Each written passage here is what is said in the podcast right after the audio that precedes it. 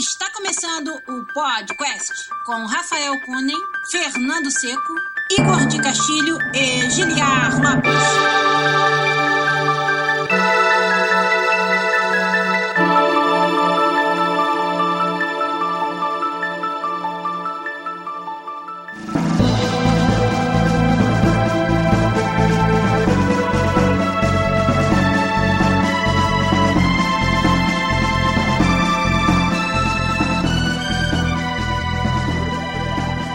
Podcast na área, galera! Estamos de volta nesse, que é o único podcast onde você conversa em português com profissionais da indústria de games internacional. Eu sou Giliar Lopes, produtor dos games da série FIFA, aqui na Electronic Arts em Vancouver, no Canadá. E muito feliz de receber meus dois amigos aqui. Primeiro ele, que tá sempre com a gente, Fernando Seco, programador na EA Motive, porém agora aqui em Vancouver. Tudo bom, Fernando? E aí, tudo bom? Beleza? E aí, e aí? Ó, Igor! Igor! Olha quem tá aí, rapaz. Ele que, se não está sempre com a gente ultimamente, é porque ele tá cuidando lá da nova família estendida dele, meu amigo. Os Castilhos. Artista lá, artista lá da Bethesda. Em Montreal, Igor de Castilho. Tudo bom, Igor? Fala pessoal, beleza? Feliz de estar de volta. Isso aí, eu fico com esse sorrisão na cara toda vez que você aparece, Fernando também, pra gente fazer mais um podcast aqui com a galera. Hoje, com muitos problemas técnicos antes de começar, demorou pra caramba, a galera foi bem paciente aí, mas já vamos, vamos, vamos entrar com tudo num episódio de hoje que o Igor trouxe um assunto legal pra gente, também tem muito o que falar sobre o que a gente tem feito, tem jogado, tem assistido, com a ajuda do nosso pessoal no canal youtube.com/barra podcastbr, o nosso canal, onde a gente faz todo domingo a gravação do podcast, toda quinta-feira, uma livezinha de alguma coisa diferente. Então hoje já estão aí o Pedro Sukiyama, o Fábio L, o Kevin Santos Gomes, o Matheus Andrade, o Elivelton Silva, o Renan Tavares, o Vinícius Machado, o Tito Oliveira, o Daniel Campos e mais um monte de gente. Quem mais? O Samuel Deboni também tá lá. Mas tem bastante gente assistindo a gente e comentando já. E lembrando, né? Lá no chat você participa dos assuntos e traz perguntas pra gente ao vivo. É sempre muito legal contar com a ajuda de vocês. Vamos, vamos fazer o podcast 245 então, começar de forma clássica. Vamos embora, começar o episódio agora. Vamos lá.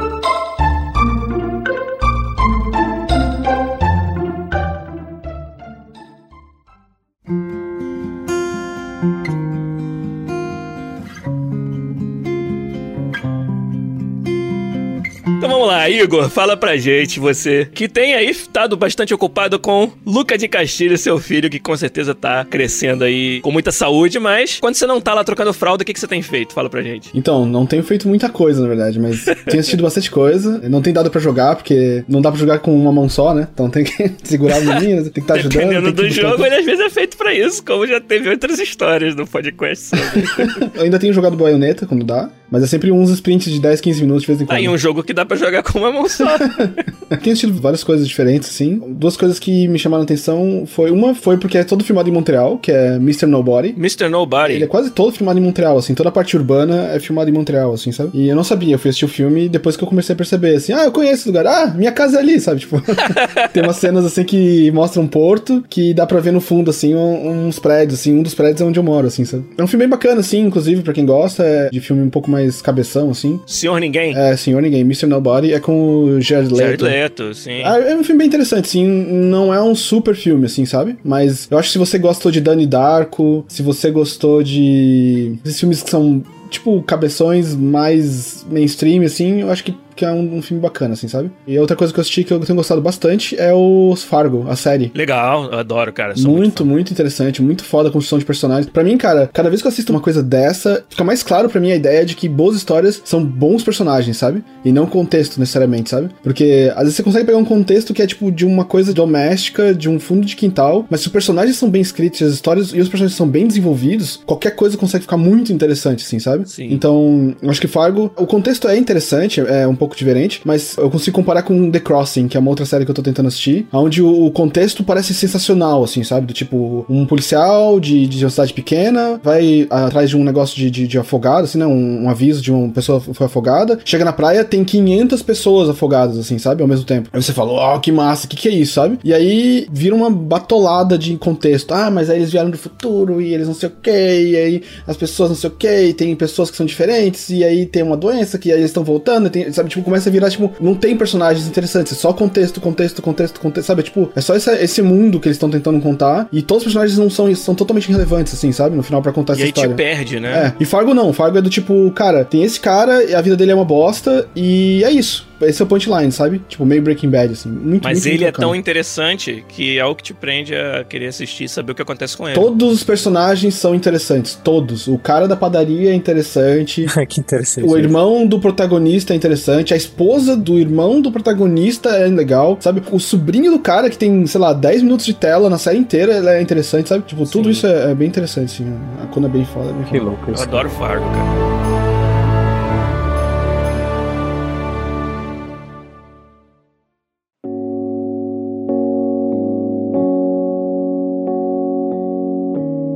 Da minha parte, o Igor vai se identificar com isso que eu vou contar. É uma coisa inusitada que eu decidi fazer e tô, tô achando interessante. Tô assistindo um seriado da TV Globo, cara, com a minha esposa, chamado Onde Nascem os Fortes, que passa depois da novela das nove ainda, né? Bem tarde. E a gente tem visto né, via Globoplay, a gente pode ver à vontade. Tá sendo bem interessante. Ele acabou de começar, né? Teve uma semana de broadcast dele na Globo. E é um seriado sobre é uma, uma pequena cidade no interior de Pernambuco, onde dois irmãos gêmeos vão da capital Recife, vão pra lá pra fazer turismo e tal. E acontece o, né, o sumiço do rapaz. São um rapaz e uma moça que são irmãos gêmeos. E a trama é toda em torno do que aconteceu com ele, a irmã gêmea procurando, da mãe depois aparece também. E sobre como as coisas funcionam naquela cidade. É engraçado que, mesmo nos dias de hoje, que é onde se passa o seriado, ainda tem aquela toda a história do coronelismo, né? Do dono da cidade, alguém que na cidade pequena ninguém mexe com esse cara, sabe? E todo mundo respeita, mesmo sem necessariamente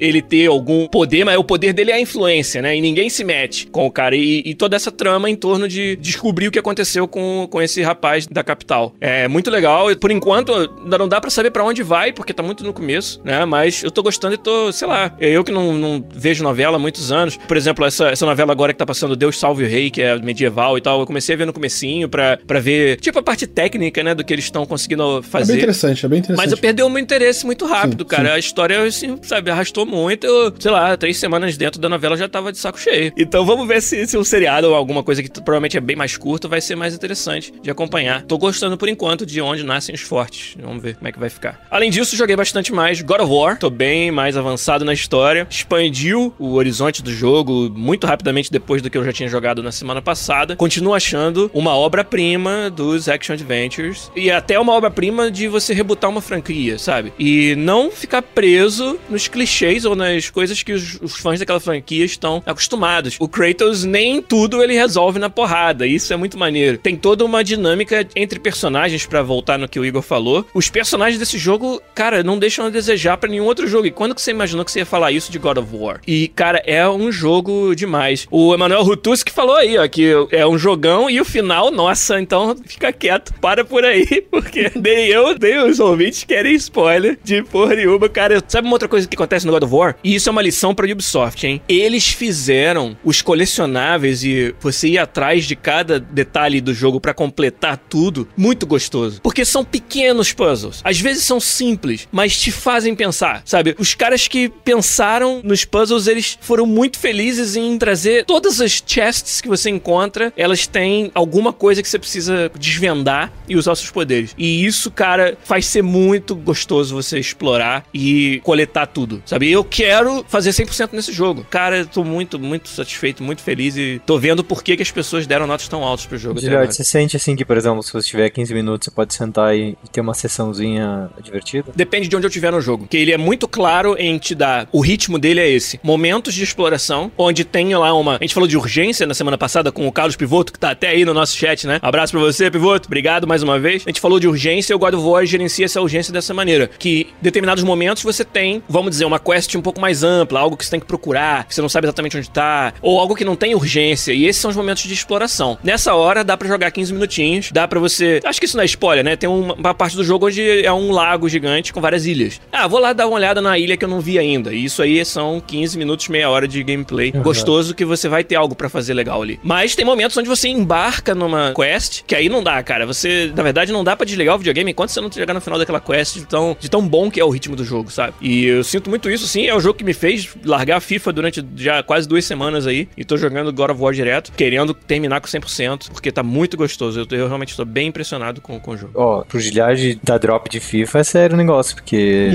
tá estando ali naquele estúdio agora, chegou tipo sexta-feira, 5 da tarde, é intimação, assim, sabe? É. Se você não sabe jogar FIFA, eles te batem, assim, sabe? e assim, no lugar que eu tô, assim, toda sexta-feira é o FIFA, e aí é pessoal o negócio, sabe? Ih, rapaz. Cara, é bizarro, assim, cara, fico impressionado. Vou esperar meu console chegar pra praticar FIFA pra não, não ser Vou o, passar vergonha. não ser o menino que se dá mal, né? Pode crer.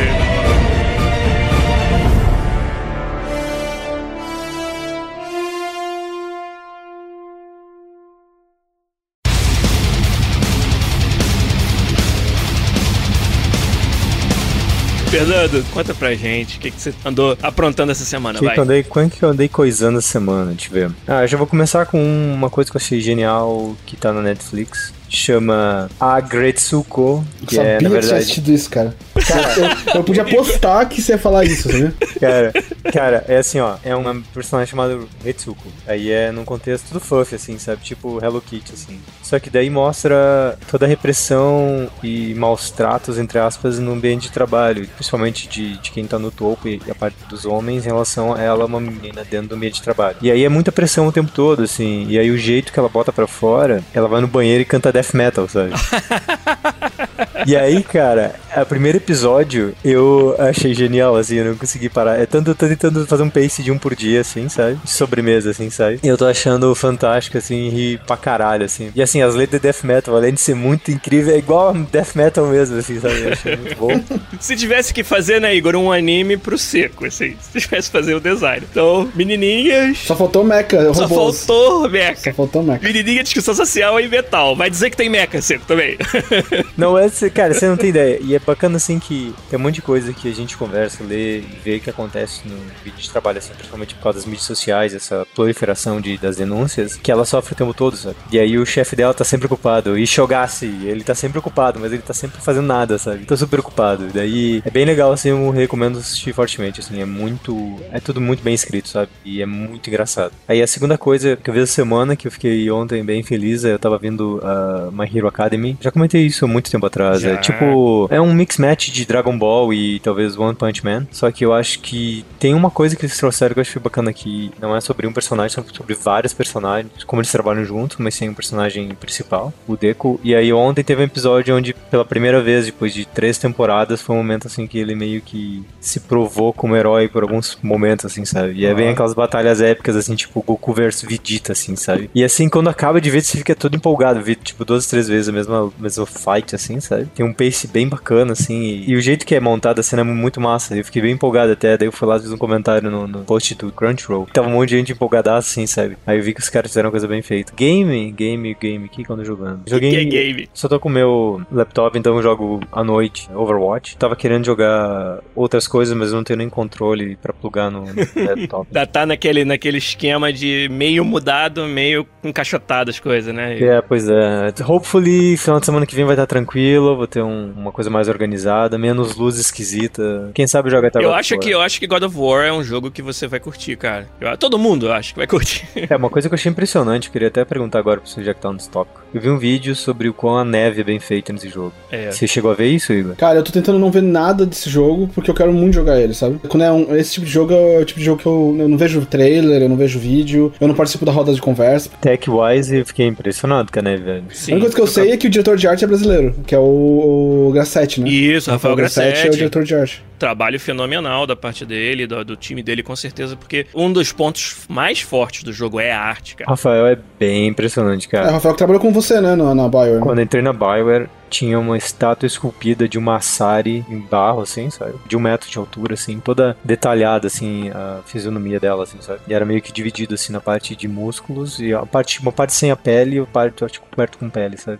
Aí tinha um cara com esse negócio na mesa, assim, eu fiquei, tipo, chocado com esse negócio, né? E alguém tinha comentado que foi ele que esculpiu, assim, sabe? Caralho. Tipo, é tipo da coisa que se você fosse vender, acho que você conseguisse uns 50 mil dólares numa estado daquela, O sabe? Grass 7, cara, se eu não me engano, na época que a gente trabalhava na Hopon, ele já fazia CG pra filme, sabe? Ele já fazia a armadura do Iron Man, ele já fazia prop pra cinema e a, a asset 3D naquela época já, sabe? Ele já era famoso naquela Surreal, época, assim, e sem noção. Só isso, mas Agretsuko, recomendadíssimo aí pra todo mundo. Você tem que assistir, Giliad. 10 minutinhos você tem, vai. Todo mundo tem 10 minutos, vai. E Netflix ainda. Ah, é do Netflix? Ah, então aí facilita. Na verdade é do pessoal que faz o Hello Kitty, é da Sanrio. Ah, é? É do mesmo pessoal. Será que com esse detalhe, com essa informação, eu consigo convencer a minha esposa a ver comigo? Ela é fã Consegue. do Hello Kitty. Ah, cara. é Cara, possível, ele é então. todo. Ele, é, ele é tipo, é todo fofo, é uma história de uma menina. Só que o jeito que ela faz pra fazer vend é muito legal, cara. Ela começa a ficar nervosa.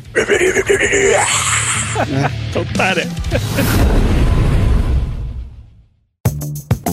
Música Vamos pro assunto principal do episódio 245 do podcast aqui. Como eu falei lá no começo, Igor de Castilho acordou já no, no, no pique de trazer um, um assunto principal foda pra gente. Então, Igor, sobre o que nós vamos falar hoje aqui no podcast? Cara, eu acho que a gente tinha que. É um assunto que veio à tona recentemente, uma coisa que aconteceu no mundo real, né? E eu acho que a gente podia. Eu tava pensando sobre esse assunto e eu acho que ele tem várias vertentes que a gente vale explorar ele, que é violência em videogame. A gente tá acostumado a falar sobre violência em jogos. Tem tanto o assunto que todo mundo discute, que é violência em videogame causa violência na vida real, sabe? Tipo, que é um jeito de abordar esse assunto, mas tem outros também, que é do tipo percepção de violência, sabe? Tipo, que jogos que usam violência de um jeito que você não nota que é violência, sabe? E, o- e o que é realmente violência? Porque deixa de ser uma percepção, assim, sabe? É você observar uma série de eventos e identificar violência neles, assim, sabe? Tipo, um exemplo que eu vou dar agora é Pokémon, assim. Pokémon é um jogo sobre rinha de animais, assim. Ou não, talvez não, sabe? A gente. Eu nunca vi uma pessoa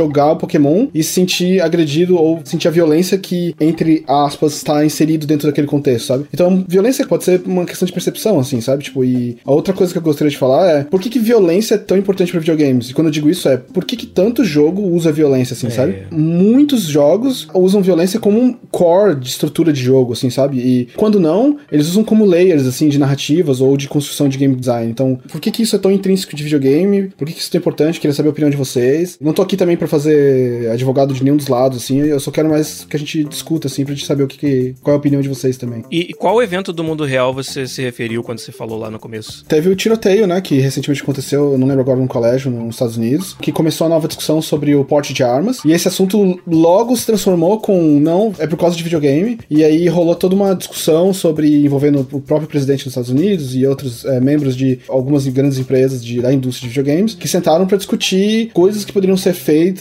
ou o que, que poderia ser feito, ou se é ou não, violência em videogame causa violência no mundo real, sabe? E é muito louco isso, né, porque um- aí já entra uma parte de opinião pessoal, assim, mas é muito louco você ver uma discussão sobre porte de armas virar do tipo, não, não, vamos falar sobre videogame, deve ser culpa dos videogames, sabe? Tipo, esse seria o evento real, assim. Que... É, eu- sem entrar na política da coisa, né? Fica parecendo, fica, dá um cheiro de diversion tactics, né? Tática de divergir de conversa. Mas eu acho que existe um mérito de você falar, talvez não querer fazer um paralelo com o evento do, do tiroteio, mas, igual você falou, falar de mais do que isso, falar da importância da violência no- nos videogames como um todo, o que é, quando ela acontece e a gente não percebe, etc, né? Vou dar um exemplo que não é de games, mas ele ilustra, eu acho que exatamente o ponto, né? Quando eu era molequinho, eu fiquei viciado num seriado de TV. Minha mãe, ela não necessariamente conhecia as coisas que eu consumia, ela sabia dos nomes, de ouvir falar. Então ela ouviu falar direto e todos os meus amigos e tudo que eu falava era sobre isso, de um tal de Cavaleiros do Zodíaco. E ela não fazia a menor ideia do que, que era aquela porra. E aí ela via eu falando dos personagens, dos signos do Zodíaco, aquela história toda. Aí um dia ela foi ver um pedaço do seriado comigo, de cima do meu ombro, assim. Ela ficou apavorada. É isso que vocês assistem? Tipo, ela ficou apavorada com a violência no, no seriado, sabe? E era uma das lutas mais foda daquela campanha onde eles sobem as 12 casas na primeira temporada. Ela ficou. Cara, ela chegou ao ponto de querer argumentar que ela não ia deixar eu assistir mais. E aí a gente sentou e teve uma conversa sobre isso, sabe? Sobre como, pra mim, aquilo não influenciava minha forma de pensar em nada sobre o mundo real, sabe? A mesma coisa, mesmo paralelo você poderia fazer, por exemplo, com filmes do Van Damme. A gente cresceu assistindo os filmes do Van Damme, eu pelo menos, era muito fã. E isso não me fazia querer, entendeu? Dar chute no amiguinho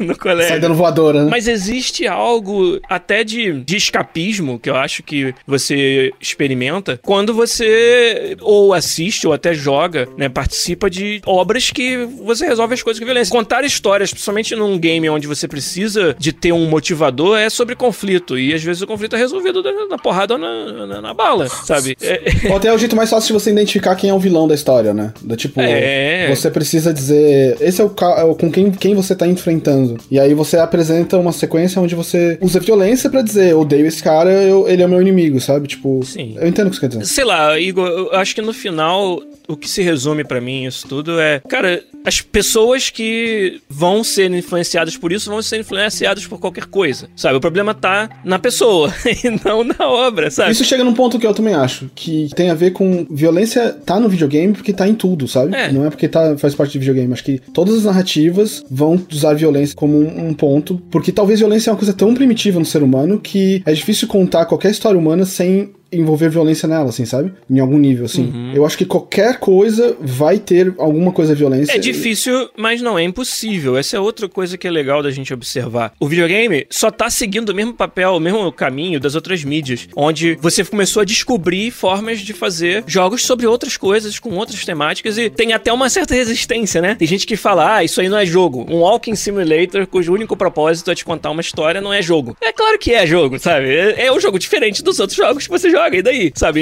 E, e a gente tá descobrindo. No cinema existem os filmes onde você não precisa gerar um conflito pra contar uma história interessante, pra falar de personagens interessantes. Cara, eu acho que é o mesmo caminho de todas as mídias, eu acho que é muito retrógrado você querer associar diretamente algo que você consome como mídia, como entretenimento e, sabe, uma mudança num. Ou uma mudança não, um traço do caráter da pessoa. Eu acho que pra cada um atirador em série que joga shooters no videogame, tem centenas de milhões de jogadores de shooters que não se tornam atiradores. Por que será que é essa probabilidade, sabe? Eu não acho que videogame causa violência, mas eu acho que violência pode causar violência se você tiver em você, sabe? Então, eu não acho que necessariamente videogame cria pessoas que fazem, vão fazer violência, mas eu acho que é papel das pessoas que estão educando, com pais, professores e a sociedade que tá dando suporte às pessoas que estão em informação, ou as pessoas que ainda precisam de, de ajuda, ou até mesmo uns amigos, esposos, sabe? Tipo, pessoal de, essas pessoas de apoio, acompanhar a pessoa, assim, sabe? Às vezes. É, mas nem entra como mídia, assim, sabe? Eu acho que você consegue notar que um trigger pra violência pode ser uma discussão no café da manhã, sabe? Pode ser uma, partida de futebol, sabe? Um esporte pode dar um trigger de violência, sabe? Então, é difícil dizer que futebol causa violência, sabe? Por causa das, das brigas que tem arquibancada, vão proibir futebol? Não, né, cara? Porque não é uma coisa que causa outra. Tá mais relacionado com correlação, talvez, sabe? Que é você ter ambientes que favorecem esse tipo de situação e você jogar um, um fósforo nisso, sabe? Então, videogame pode causar violência? Talvez. Se tiver dois caras que já não se dão muito bem e o cara fica tirando sarro na cara dele jogando um com o outro, e aí eles vão se estapeiam e acabam em tiroteio, eu consigo entender, sabe? Que tipo, o videogame pode ter causado violência, pode ter jogado um fósforo ali, mas é uma situação super improvável, sabe? É- Não é exatamente o que, que se discute quando se discute violência causa violência. Violência causa violência do tipo, eu te dou um soco, você dá um soco de volta, sabe? Eu assisti uma pessoa, uma, uma obra de ficção, dar um soco na, na outra e eu sair, eu preciso bater em alguém agora, acho que isso é um um long shot, assim, né? Tipo, acho que isso é um- Diz mais sobre você do que sobre a obra, Exa- Igor. É, claramente. exatamente, exatamente.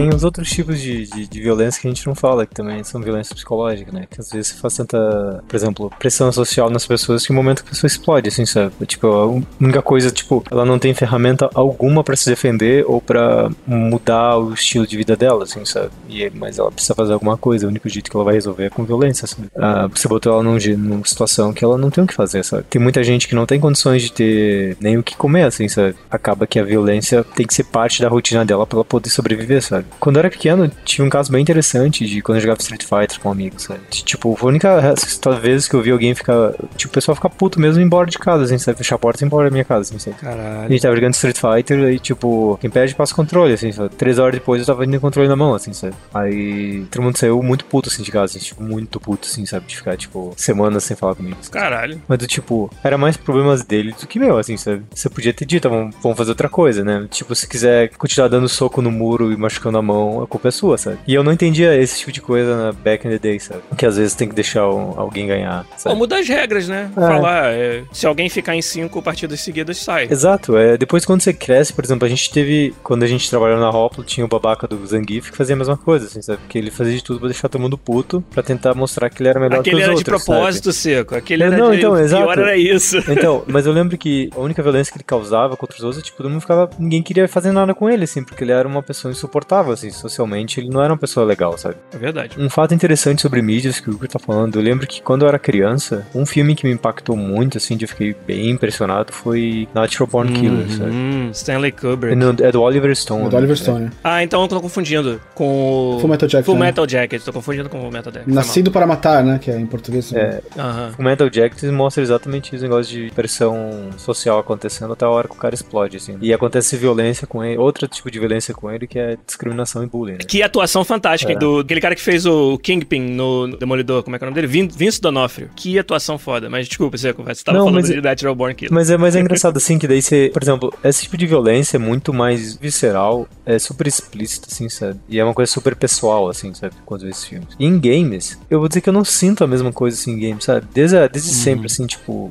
é mesmo se eu jogando God of War, por exemplo, eu lembro jogando God of War 3, tem uma série de quick events que você tem um cara elefante, você fica dando machadada nele, até você abre e arranca o cérebro dele, assim, sabe? Cara, eu achei aquilo tão desnecessário, tão mau gosto, tão sem sentido algum fazer aquilo, só ter aquilo pra ter aquilo. Parei de jogar assim, sabe? Porque É, encheu, encheu, gratuita, é o que encheu o tá saco, assim, sabe? Por exemplo, eu acho que seria muito mais violento, talvez o cara ir andando pra alguém cortar a garganta do cara, assim, do que, sabe, que você vê em filme, por exemplo, que você vê assim, caralho, que coisa, isso é foi uma coisa bem pessoal. Mas o God of War era tão explícita, um gore tão nojento, que chega a ser, tipo, é patético até, sabe? É ridículo, assim, sabe? Mas eu entendo, se uma mãe vê um negócio desse, filho jogar um negócio desse, você vai ficar impressionado. Mas tem outra coisa, é um rating 18, né? For mature. Então, criança não deveria estar jogando isso. É, 17 mais nos Estados Unidos. Exato. Eu Acho que esse aí é um ponto importantíssimo que você acabou de tocar, que o Vitor Fernandes também falou ali no chat, que ele falou, temos que falar sobre classificação indicativa. Eu acho o seguinte, se a gente estabelecer ou não que os jogos influenciam ou não, vamos até passar dessa parte. Qual o papel nosso enquanto desenvolvedores? Eu acho que o papel mais importante nosso é dar ao consumidor toda a informação que ele precisa para tomar a decisão de compra de forma consciente dele. O Igor falou sobre necessidade de que os pais acompanhem o conteúdo que um filho consome, acompanhem aquela pessoa sobre as quais eles são responsáveis. E uma das formas de você conseguir fazer isso é com informação relevante sobre o conteúdo do jogo. A nossa indústria ela decidiu já lá nos anos 80 se autorregular e criar a ESRB para isso, para que você coloque na capa do jogo informação sobre o conteúdo daquele jogo. Isso eu acho que é um, um papel importantíssimo nosso enquanto indústria, que é de informar e deixar a critério de cada um decidir se aquele conteúdo é próprio para ele ou não, respeitando que algumas pessoas vão achar que não seja. Se a mãe do seco quer que parte da criação do seco seja a não dar acesso a ele a esse tipo de material, você pode concordar com isso ou não, mas ela tem que ter as ferramentas que ela precisa para isso. Tem que ser um direito dela tomar essa decisão. E cabe a nós darmos as informações que são necessárias. Eu, eu acredito que esse é o- a extensão do nosso papel. Eu também não, não acredito em querer censurar os jogos e dizer que a gente não possa fazer os jogos com esse conteúdo. Entendeu? Não precisa ir muito mais longe. Jogos com conteúdo pornográfico. Vamos querer dizer que não pode fazer? Eu acho que contanto que qualquer pessoa saiba exatamente naquilo que está se metendo quando vai adquirir aquele jogo, eu acho justo você fazer um jogo sobre o que você quiser Eu acho que fazer. tem uma coisa que é perigosa que a gente tem que considerar, que é propaganda.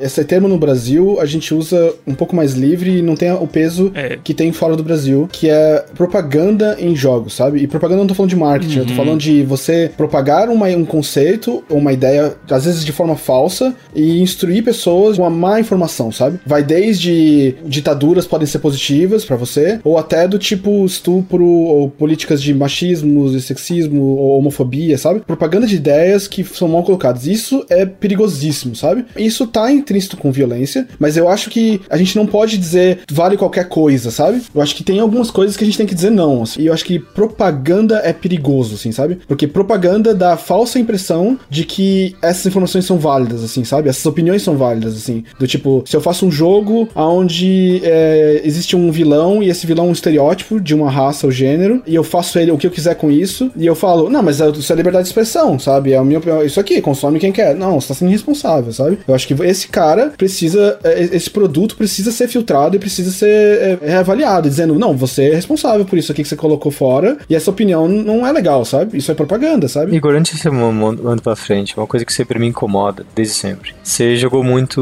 Wolfenstein. Uhum. E, tipo, desde, desde sempre, se você vê um nazista, você pode fazer o que você quiser com ele em games. Isso já foi pintado já nos últimos muitos, muitos anos. O que, que você acha disso? Eu sei que você tem opiniões boas. Então, cara, eu acho que é o seguinte: existem duas coisas aí que a gente tem que considerar. Uma é que, engraçado até que o Essa Creds abortou uma, uma, um assunto bem parecido com isso essa semana, especificamente sobre o Wolfenstein. O Wolfenstein é o primeiro jogo que aborda o nazismo com a coragem que precisa para contar esse assunto, sabe? Que é do tipo, eles torturavam pessoas, eles matavam pessoas, sabe? Eles tinham campos de concentração e tal. Ser legal ou não, eu acho que assim, não é legal você dizer que todo alemão é um cuzão e a gente tem que matar ele, sabe? Isso é errado sabe? É, é mais certo você dizer isso foi errado, sabe? Essa parte da história foi errada, sabe? Esse grupo de ideias, e não de pessoas, mas esse, essa mentalidade é errada, sabe? Então, você dizer, ah, isso aqui é uma coisa que tem que ser combatida, eu acho que, você pode explorar isso de outras formas, assim. Óbvio que existem limites para isso, né? Você sair dizendo, eu acho que você é nazista, morre, sabe? Tipo, sei lá, eu vou bater em você porque eu tô colocando esse selo automaticamente em você. Isso é ser errado, mas essa, essa ideia eu acho que entra no que eu falo de propaganda, sabe? Você não pode uhum uhum. abordar. É um assunto que, que é difícil de abordar. É como dizer assim, bomba de Hiroshima, assim, sabe? Que é um outro lado, né? Que é tipo, isso foi errado, sabe? Essa ideia tem que ser combatida, sabe? Você não pode pegar esse, isso e dizer, você não poderia fazer um jogo. Eu acho que é, seria irresponsável fazer um jogo onde você, no final, você chega com a conclusão óbvia de que o único jeito de acabar com isso é bombardear uma cidade com bombas nucleares para acabar a guerra, sabe? Isso não tá legal, sabe? Essa mentalidade também é errado. Tão errado quanto você tentar justificar o nazismo ou, ou abordar ele de forma frouxa, assim, sabe? Superficial, sabe? O que não quer dizer que não possa abordar, igual você isso. falou. Quantas histórias interessantes podem ser contadas com esse background. Eu, a sua descrição me lembrou muito da, da, Eu era muito moleque na época, né? Quando eu fui ver a lista de Schindler. Eu achava que eu tava indo ver um filme de guerra, onde ia morrer nazista pra caralho. E olha a história que a lista de Schindler me contou, olha o contraponto que fez, sabe? Sobre o que eu, na minha cabeça de moleque, entendia da, sobre a Segunda Guerra, sabe? E isso aí, eu não quero não poder ter esse tipo de obra, sabe? É abordando um assunto polêmico, um assunto, entendeu, difícil. Eu acho que você, cara, foi muito bom você ter trazido esse ponto, porque ia dar uma impressão completamente errada do que eu tava falando, de que eu tava dizendo que tudo isso daí, tudo vale. Eu acho que eu, eu não tava nem pensando direito na hora que falei. Quando você traz esses outros exemplos, cara, faz, faz todo sentido. Então. É, eu acho que a gente precisa separar essas, essas coisas, sabe? Existe violência em jogos, existe propaganda, sabe? E propaganda é você. É essa outra coisa que é um, é um mal à parte. É uma violência, talvez até psicológica, como você mesmo falou, que precisa ser combatida de outra forma apresentada de uma outra. De, não em jogos, talvez. Esses passos para essas mentalidades deviam ser em outros ambientes, assim, sabe? Violência em jogos, consumo de violência causa violência necessariamente, sabe? Eu não acho que. Eu acho que uma pessoa que tem violência nela, ela é atraída por violência, sabe? Então, eu consigo imaginar que um cara que não gosta de videogames, mas que é violento, vai jogar certos jogos, sabe? Alguns jogos. Tipo, um cara que é bem viciado em violência. É um sintoma e não necessariamente um problema, sabe? Eu consigo entender 90% dos atiradores dos Estados Unidos consumiam jogos violentos, sabe? Eu consigo imaginar isso, sabe? Ah, podiam dizer também que comiam McDonald's e bebiam Coca-Cola. É, né? É como dizer que todos os acidentes causados, todos os atropelamentos foram causados por pessoas que tomaram leite no café da manhã, sabe? Mas é, isso é uma correlação, necessariamente uma, uma causa, sabe? Mas além de, de correlação, eu acho que existe uma, uma, uma, conexão ali, sabe? Que é do tipo, o cara gosta de consumir violência, existe esse produto de violência. Ele ia praticar aquela, aquele impulso violento se não existisse aquela mídia? Provavelmente ainda ia causar isso, sabe? Eu até aceito você dizer que a mídia pode ter sido o estopim, pode ter sido o trigger, mas ele só trigou uma coisa que já estava lá, sabe? Poderia ser que sem aquela mídia ele não teria trigado, ou pode ser que tenha. Mas se triga,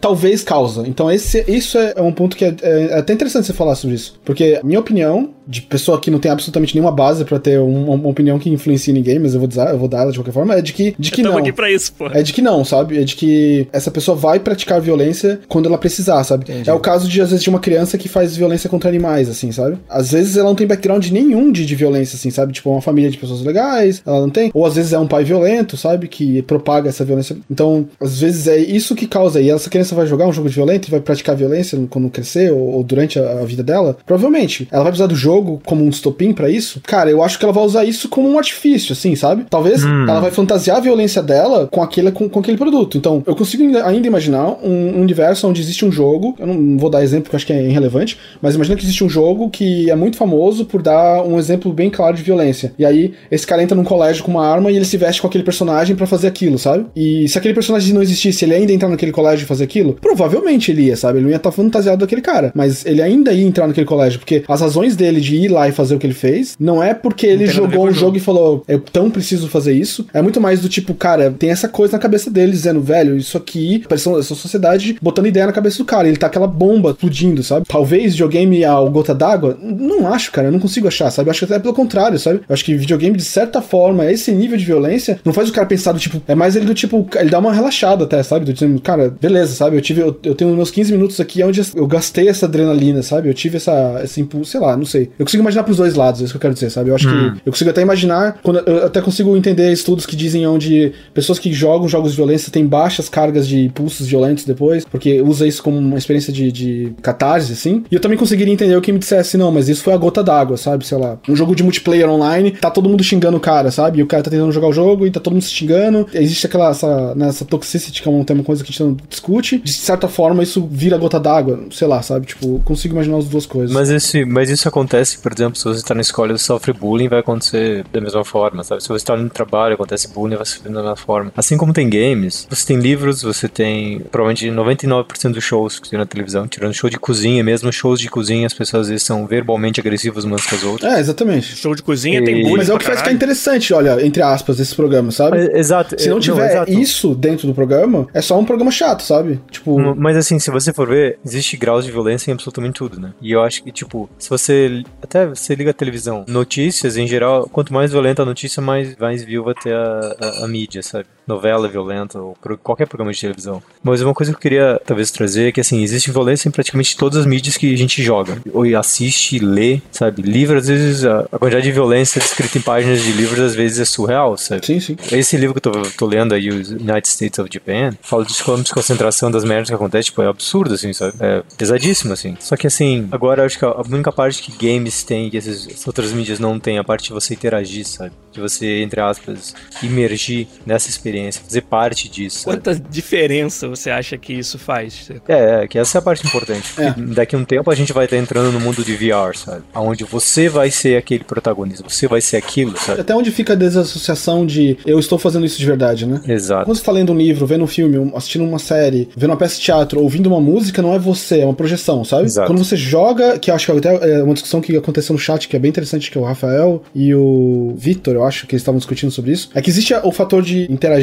eu com a obra, né? E qual é a percepção de violência em cima disso, sabe? Cara, eu honestamente acho que. Eu, eu honestamente não sei. Porque videogame é tão novo ainda, porque quando eu ouço histórias, assim, de. Histórias em quadrinhos eram consideradas é, violência demais, assim, poderiam causar violência, sabe? Filmes eram considerados, sabe? Existem. Se você voa pra trás em gerações, música, sabe? Você vai pra trás, assim, você começa a ver exemplos que hoje você fala, meu, como que isso causa violência, sabe? Tipo, isso é, isso é ridículo, sabe? Só queria dizer, Igor, que ambiente de música é ambiente de droga, tá? Mas pode continuar. É, então, sabe, você. É difícil dizer se sim ou não agora, sabe? Porque é uma coisa nova, sabe? Eu poderia olhar pro passado e dizer que não, porque outros exemplos aconteceram assim e esse provavelmente é só mais um. Mas só no futuro a gente vai conseguir olhar pra trás e dizer o que é o que não é, sabe? Então, a minha impressão sobre isso é: ainda existe uma distinção bem clara de o que é eu fazendo violência do tipo eu batendo na cara de uma pessoa, ou eu apertando botões e um personagem na tela executando isso. VR é uma outra ba- barreira, sabe? Mas ainda vai existir uma desassociação, porque você não vai ter o feedback no pulso, sabe? Você não vai ter o que lidar com a carga emocional disso, sabe? Você não vai ter que lidar com prós e contras de estar envolvido nessa situação depois que você desliga o headset, sabe? Tipo, existe ainda uma desassociação entre você e o que você tá lidando. Provavelmente vem uma próxima interação de VR que você ainda persiste essas coisas. E aí, aí, aí você, a gente volta pra trás disso. Quando que foi que isso começou? Isso começou no videogame? Começou no filme, sabe? Tipo, começou no VR, sabe? Começou na humanidade. É, mas tem uma coisa que eu queria trazer, que uma coisa que eles, todos esses, eu já li alguns estudos desses e todos eles trazem o fato de que as mídias entre aspas banalizam a violência, então a gente é bombardeado o tempo todo, mas poucas delas você é o causador da violência em si. E games é provavelmente a única mídia que você pode, inconsequentemente de tudo, você causa violência e você gera a violência que você quer consumir. sabe? Então, por exemplo, GTA é um exemplo clássico onde você tem a liberdade de fazer o que você quiser e você, entre aspas, é o protagonista da própria história. Você faz o que você quiser. Nessas discussões, sempre eles não conseguem nunca achar uma associação direta, porque como todo estudo você precisa ter um, tem que ser muitos anos, tem que ter muitos samples. E o problema é que os jogos não são tipo, fosse o mesmo padrão de jogo, acho que seria muito mais fácil decidir esse tipo de coisa, mas como todos os jogos são bastante diferentes, né? É muito difícil criar um padrão. Mas eu imagino que o fato de você ter um VR onde você é, você tá em primeira pessoa, você gerando aquela violência, sabe, consumindo ela de uma forma bastante visceral. Por exemplo, Manhunt. Imagine um Manhunt 3D, sabe? Onde você é o Manhunt. Você tá asfixiando alguém com plástico, sabe? Você tá batendo com tacape na cabeça de alguém até explodir, sabe? Até que ponto isso pode ser uma banalização tão grande que o cara acaba achando que isso é ok, sabe? De novo, acho que o Juliette falou isso. Talvez isso diz mais sobre a gente do que sobre videogame, sabe? Esse tipo de produto tem chance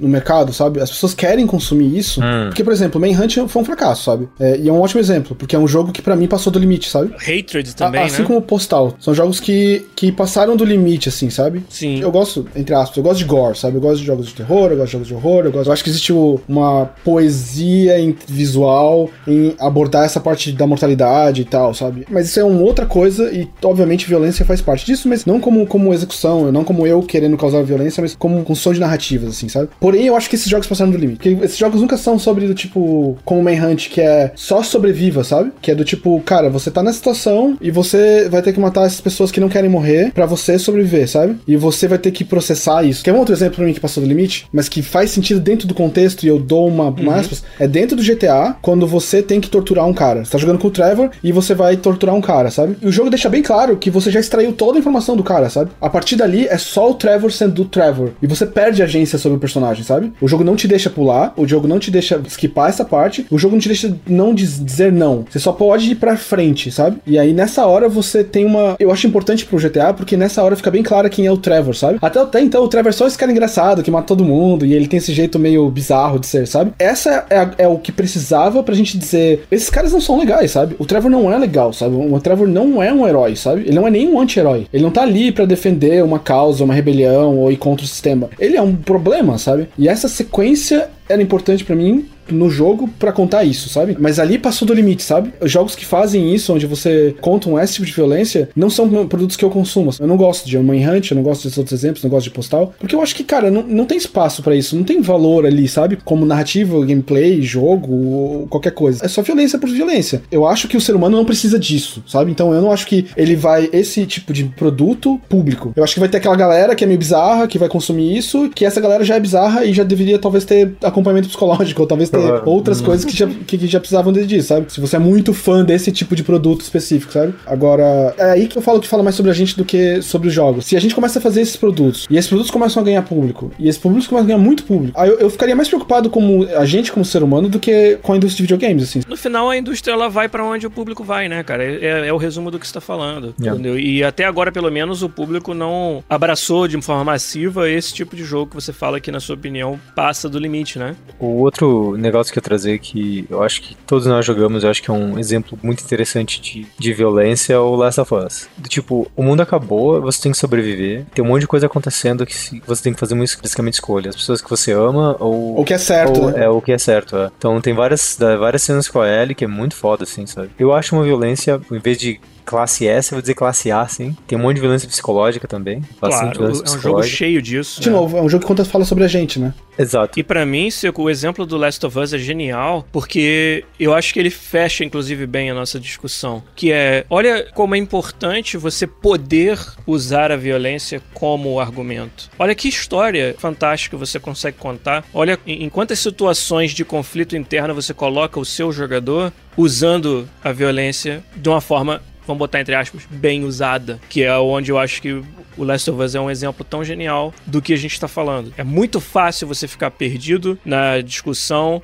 do causa faz com que malucos fiquem mais malucos e cometam atrocidades ou não, influencia ou não. Muito fácil ficar perdido nisso e esquecer que nós estamos falando de, de algo que é muito mais abrangente, né? É uma mídia que é importante para muita gente, que hoje é uma das mais importantes, inclusive para gerações mais jovens, nessa, nessa construção de caráter e você ter jogos que possam usar desses artifícios para fazer o que o Igor narrou na cena do Trevor, pra causar aquela constatação de que, caralho, esse cara. Isso é errado. não, né? é, não é legal, cara. Não é. Não isso é, tão errado. Não é né? uhul isso que tá e o acontecendo. faz isso bastante também. É engraçado. O Seco, o Seco trouxe o Wolfenstein usa isso pra dizer que nazistas não são legais, sabe? Então ele também usa isso em vários momentos, como violência até psicológicas e morais e físicas, pra pintar esse lado da, da, da história, sabe? Tipo, como um poder narrativo, assim. Ainda a gente podia conversar mais coisas, né? Ainda tem. Nossa. Como, por exemplo, percepção de violência, que nem a gente falou, né? A gente não falou nada disso, assim, do tipo, Pokémon. É, por que, que Pokémon. Pokémon, por que, é. que Pokémon não é um jogo violento, sabe? É um monte de bichinho fofinho brigando pela própria vida, praticamente, sabe? Um contra o outro, assim, sabe? Pra entretenimento de uma pessoa, sabe? Mas não é violento. Rinha de monstro. Mas não existe essa comunicação da violência, sabe? Eu acho que é muito mais sobre a conexão que você tem com os seus pokémons e os seus bichinhos, e o gameplay é quase que uma coisa parte disso, assim, sabe? É quase como um- uma ferramenta pra você se conectar mais ainda com os seus bichos, assim, sabe? Sim. E é bizarro, porque, de certa forma, eu acho que Pokémon fala muito mais sobre essa relação de amor que você tem com esses bichos, do que a violência que você inflige neles, assim, sabe? Como, eu não sei, sabe? Tipo, precisaria de mais tempo pra poder discutir com vocês como que eles conseguem fazer isso. Pensa mesmo parecido com um jogo de luta, porque quando todo mundo fala de violência, todo mundo fala em shooter. É sempre shooter, sempre shooter. Mas não tem acho nada mais visceral e mais humano que um brawl, assim, sabe? Sim. E jogo de luta, tipo, sei lá, pega Street Fighter. Mortal Kombat, cara. Então, é que Mortal Kombat é, entra num tópico meio di- difícil, porque tem blood, cabeça explodindo. Eu acho que Street Fighter é mais como as em ações, né? Onde você dá soco nos bonequinhos, mas tá todos, todos eles estão na sua caixa no final do dia. Mortal Kombat era bem claro que, que um deles não existia mais no final do dia, né? Exato. Boa, Tá, boa. mas e Street Fighter, Seco? Não, é que é engraçado, porque é um jogo de, de porrada, muita porrada. Mas as pessoas discutem o aspecto técnico e a skill dos jogadores, e não a violência do jogo. Não é sobre um cara que vai ter que fazer terapia depois, né? É sobre um Sim, cara que exato. treinou bastante, né? É sobre treinar bastante, superar os seus limites. Nesse e tal. sentido, não é nada diferente do que o UFC, entendeu? Vai ter gente que vai achar o UFC uma parada absurda, os gladiadores do terceiro milênio.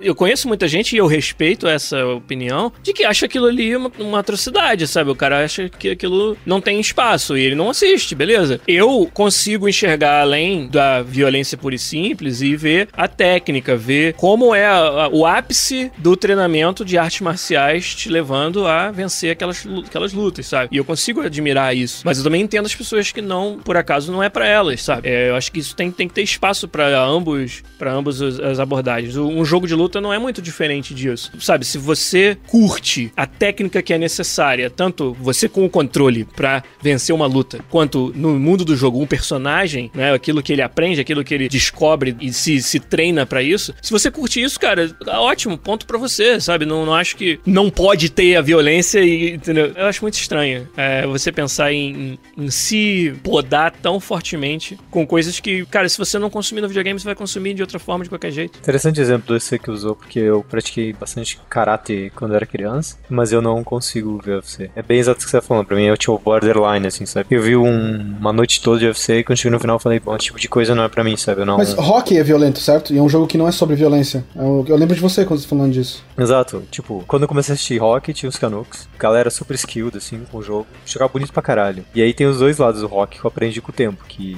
todo mundo fala que se você tiver mais de quatro dentes na sua boca, você não é um bom rock player. E aí eu não entendia isso até eu ver uma final entre os Bruins e os Canucks. É, Era melhor de 7. Tava 3 a 0 pros Canucks, então eles vão só ganhar mais um jogo. E o que aconteceu? O outro time, porque é permitido você ser violento no jogo, é permitido você brigar no jogo, e é permitido você surrar alguém no jogo. Isso não ganha ponto ou tira ponto, certo? É importante lembrar. É, exato. Ele, ele não é Os- repreendido. os só. dois. E assim, ó, se você tiver parado e eu te dar uma bochada, os dois vão pra, pra casinha dois minutos, sabe? O que que aconteceu? Os Bruins botavam um cara ruim, começaram a dar porrada no cara bom, os dois iam pra casinha. Então no final, tipo, eles fizeram isso quatro jogos seguidos. Até no último jogo, os Canucks não jogaram. Você conseguia ver na cara dos Sidines o medo de, de apanhar, assim, porque tudo que acontecia era tipo cotovelada na cara, três, quatro caras prensando na parede. Era uma violência que se via assim que não é legal, sabe? Eu parei de ver rock, assim, pra mim rock passou do limite, assim, sabe? Eu achei que. E aí, discutindo com um canadense, eles falam: rock é. Isso é rock, a essência do rock é essa, sabe? E eu falei, beleza, tipo, não é pra mim, sabe? É a mesma coisa que você vê um futebol onde talvez comece e pega a bola, alguém pode dar uma voadeira nele, assim, sabe? E aí, se ele sai, se ele quebrar a perna, o problema é dele, sabe? A regra permite você quebrar a perna, assim, sabe? Engraçado que, tipo, existem tantos leis de complexidade de violência em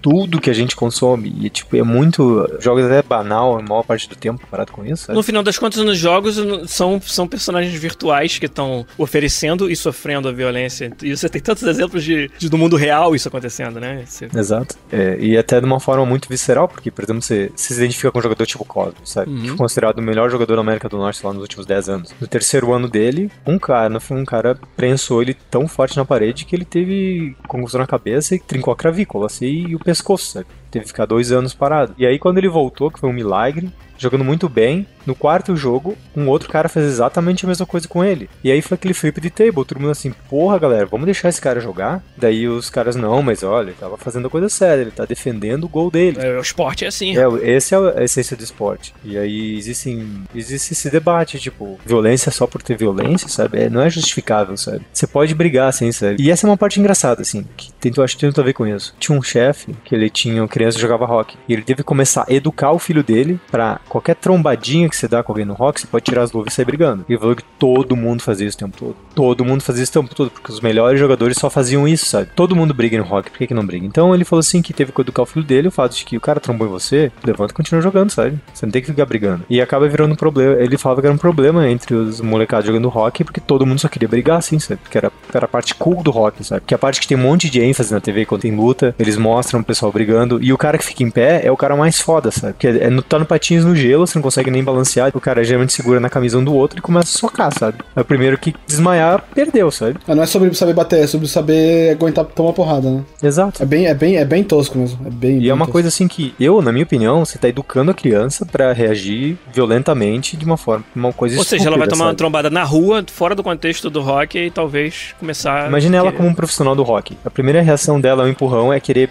surrar o cara, sabe? Isso deveria ser considerado uma coisa errada, assim, sabe? Eu fui todo tangente, mas assim, tem tanto exemplo fora de games, assim, que Não, é não, muito tem, mais tem, tem. realista. Super O relevante. esporte é interessante porque existe essa coisa, sabe, do- no esporte que é parecido com videogame, onde existe uma atividade de entretenimento que você está oferecendo. Se você consegue extrair violência dessa fórmula, e o hockey pra mim é o, é o ápice disso, porque não é sobre violência, sabe? Não dá ponto. No UFC, você ganha a luta derrubando, nocauteando o cara. No rock não tem nada a ver. Você é punido por brigar. Mas não, é tão intrínseco da, da cultura de hockey que, que você, você tem que botar no videogame, você tem que botar nos jogos. Você Sim. tem que, pro- você tem que quase que proteger com lei, assim, como se fosse uma coisa cultural, um patrimônio cultural, sabe? Como você que falou, quando eles tentam é, proibir isso, é, a pessoa toma como ofensa pra cultura delas, assim, sabe? Do tipo, não, isso é como se faz, sabe? Tipo, então, isso fala mais sobre a gente do que normalmente sobre a mídia, assim, sabe? Claramente, a gente falou de tantas mídias diferentes aqui e no final das contas tava falando sobre o ser humano. Legal, cara, acho que assim a gente fecha bem. Um assunto muito denso que cabe até continuar, cabe falar sobre como a gente representa essa violência ou não, que é uma coisa que o Igor tinha muita vontade de trazer também, é que não deu tempo da gente chegar nesse ponto, né? Então acho que vale a pena a gente depois até continuar esse assunto. Foi um, um episódio onde o nosso chat ficou pegando fogo, Pois as é. pessoas Lendo umas aqui que nem um com as outras. Eu vou voltar e vou ler de novo, porque não dá tempo, não tem como você se concentrar no que tá sendo falado ali no chat. Mas eu acho que é uma contribuição fantástica pra conversa também. Não vai ser a última vez que a gente fala disso, não vai ser a última vez que isso é colocado na nossa cara no meio dos videogames,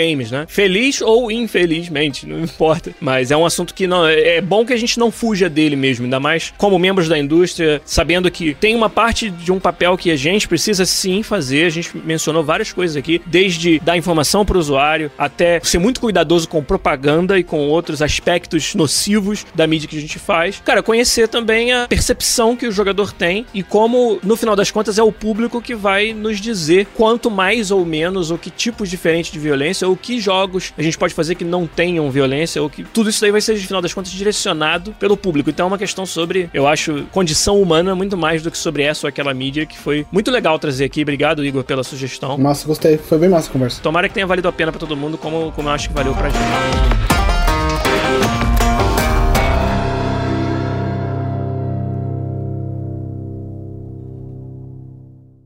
Pod Quiz.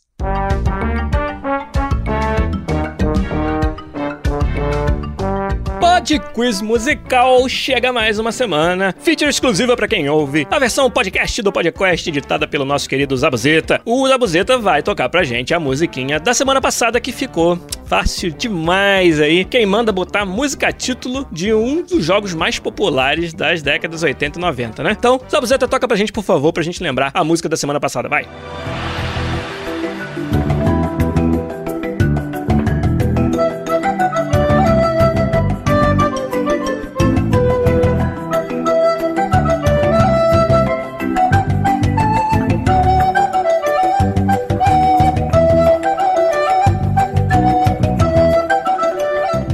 Isso aí, pra quem não sabe, é The Secret of Monkey Island, Segredo da Ilha dos Macacos, adventure game muito fácil da LucasArts aí de acertar, porque a música é muito icônica do título e tanto foi fácil que muitos ouvintes acertaram. O primeiro deles foi o nosso ouvinte de longa data e patrono, o Brawler Lopes. Ele foi o primeirão dessa vez, estava todo nervoso lá querendo acertar o podcast musical. Parabéns, você é o primeirão. Depois, cara, um pouquinho depois chegou a resposta do campeão do podcast, Fernando Santos, que foi o segundo colocado dessa vez. Além deles, o Thiago Augusto Weisenman, o Rodox, o Henrique Tavares, o Carlos Davi, o Paulo Akira Saito Jr., o Rafael Henrique Ferreira e o Gabriel Pyron. Todos esses acertaram Secret of Monkey Island no Podquiz musical da semana passada. Então, Zabuzeta, a gente trouxe mais uma musiquinha pro Podquiz musical essa semana. Toca pra gente ouvir, por favor.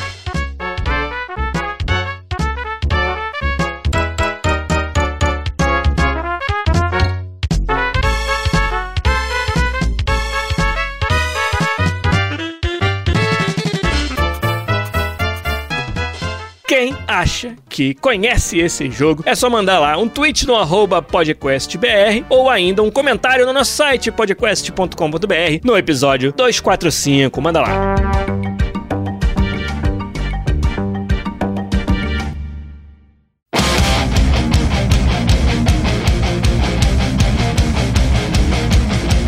Isso, gente. Chegamos ao fim do episódio 245 do podcast. Pode quiz? Ué, o Podquiz é feature exclusiva de quem ouve a versão podcast, rapaz. Não parece, não acontece aqui no YouTube, não. Depois o, o, o Zabuzeta introduz ali, como ele sempre faz. Au, Fernando gosta. Au, au. Zabuzeta é bom nisso, hein? Não. E mas vamos fechar por aqui o podcast 245 via YouTube, também na versão editada pra vocês aí do nosso querido editor o Zabuzeta. Fernando, obrigado. Domingão, fechou. Fechou. Chave de ouro aqui com Tan, o nosso tan. podcast. Tan, A gente não conseguiu ingresso pra ver Guerra Infinita, né? Avengers. The Avengers, é. Ontem tinha tanta gente querendo ver aquele filme, rapaz do céu. Putz, cara. O É, Cineplex tava, parecia tipo guerra de formiga, assim. eu tô louco, cara. É, de certa forma é uma guerra que envolve uma formiga, mas É, beleza. Eu tô, eu, tô, eu tô mais empolgado pra ver Deadpool 2, de verdade, assim, de verdade. É, cara, é, o Deadpool vai ser foda. Dia 18 de maio, eu acho, é em maio.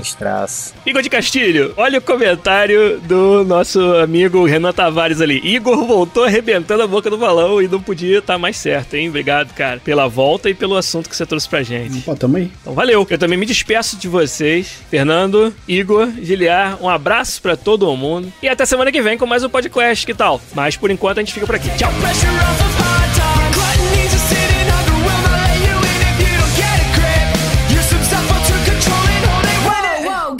Um, is it cool if I get in on this here? Hell yeah! Dude, go for it! All right, let's! Oh! I see you